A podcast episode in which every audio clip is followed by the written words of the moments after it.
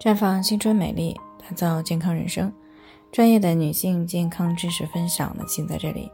亲爱的朋友们，大家好。首先呢，还是要分享一下我们的联络方式。大家可以在我们最常用的聊天软件当中搜索 “PK 四零零零六零六五六八”，关注以后呢，回复自测，进行健康自测，可以更有针对性的了解自己的健康状况。接下来呢，开始我们今天的健康话题。长期服用短效避孕药真的可以改善巧克力囊肿吗？听众王女士呢，昨天过来咨询呢，说今年二十七岁了，结婚半年了还没有怀孕，而且呢平时有痛经的情况，担心呢自己有什么问题，于是呢在前几天呢就去医院做了一个体检，那结果呢发现右侧的卵巢呢有一个大小一点一厘米的巧克力囊肿。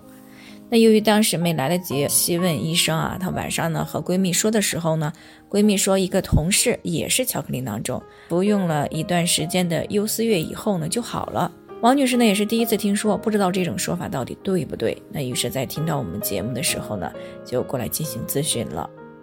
巧克力囊肿呢，俗称巧囊，是子宫内膜异位症的一种，它在育龄女性当中的发病率呢占到了百分之十到百分之十五。最近这几年呢是有上升的趋势，那虽然呢目前对于它的发病原因呢还不是特别的清晰，但是内膜的种植学说呢是被广泛所认可的。另外呢体内雌激素水平比较高，生殖道呢发育梗阻，或者是患有系统性红斑狼疮等这些呢都可以增加巧囊的发生。那临床当中啊，因为异位到卵巢当中的内膜呢也是会随着月经周期规律性的脱落。所以呢，随着月经来临次数的累积，不能够完全排出或者是吸收的陈旧的经血呢，就会使这个巧囊越来越大。那痛经的症状呢，也就会越来越厉害。那如果不来月经，巧囊也就不会再增多，甚至呢会缩小消失。那么服用短效的避孕药到底对改善巧囊有没有作用呢？那在回答这个问题之前呢，我们要先来看一看短效避孕药的成分是什么。最近这几年呢，临床当中呢，最为常见的短效避孕药呢，主要是有妈富隆、达英三五、优思明、优思悦，它们呢都是含有雌孕激素的复方制剂。那避孕效果呢也都是不错的，里面的雌激素种类呢也都是一样的，只是含量不同。其中呢，达英三五当中雌激素的含量是最高，对抗雄性激素的效果呢也是最佳的。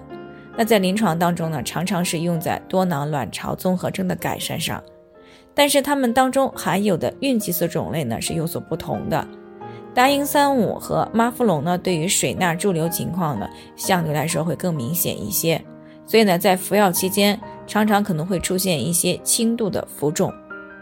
而优思明呢因为含有对抗盐皮质激素的成分，所以呢大多不存在有浮肿问题。那最近这些年呢又出现了优思明的二代避孕药，也就是优思悦，它的副作用呢就更小了。一般呢，短效避孕药是连续服用二十一天后停药，停药后五天左右呢会出现激素撤退性的出血，然后在停药七天以后呢，再重新开始下一个周期的二十一天连续服药。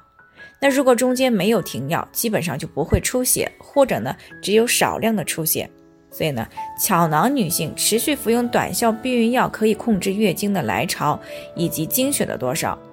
但是，一旦不来月经，或者是只有少量的内膜脱落，那么对巧囊的影响呢就会变小，从而呢就达到了控制巧囊生长的一个目的。那如果持续服药呢，并配合外在的热敷、艾灸，促进盆腔的代谢，那么小的巧囊呢，甚至可能会消失。另外呢，临床当中也常常在这个巧囊剥离手术以后呢，为了防止短期内复发而服用短效避孕药的。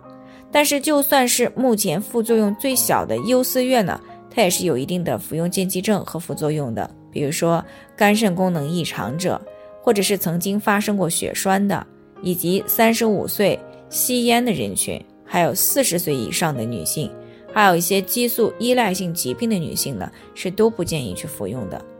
而且呢，也有研究发现呢，长期的使用短效避孕药的女性呢，更容易出现肠道微生物菌群的紊乱。体重会增加，血栓风险也会增加，另外还可能会出现甲减、脱发、便秘，以及抗氧化剂、维生素 B 以及锌和硒的等重要营养素的大量消耗的问题。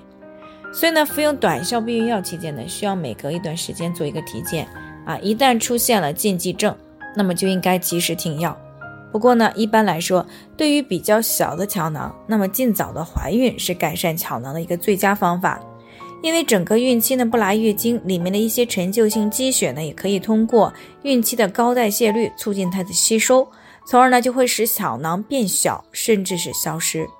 那对于还没有结婚生育的女性呢，以及已经没有生育需求的女性，如果想要通过口服避孕药来改善巧囊，那么一定要经过专业人士评估以后再行用药，千万不要私自乱用药。好了，以上就是我们今天的健康分享。那鉴于每个人的体质呢都有所不同，朋友们有任何疑惑都可以联系我们，我们会根据您的情况呢做出专业的评估，并且给出个性化的指导意见。最后呢，还是希望大家都能够健康美丽常相伴。我们明天再见。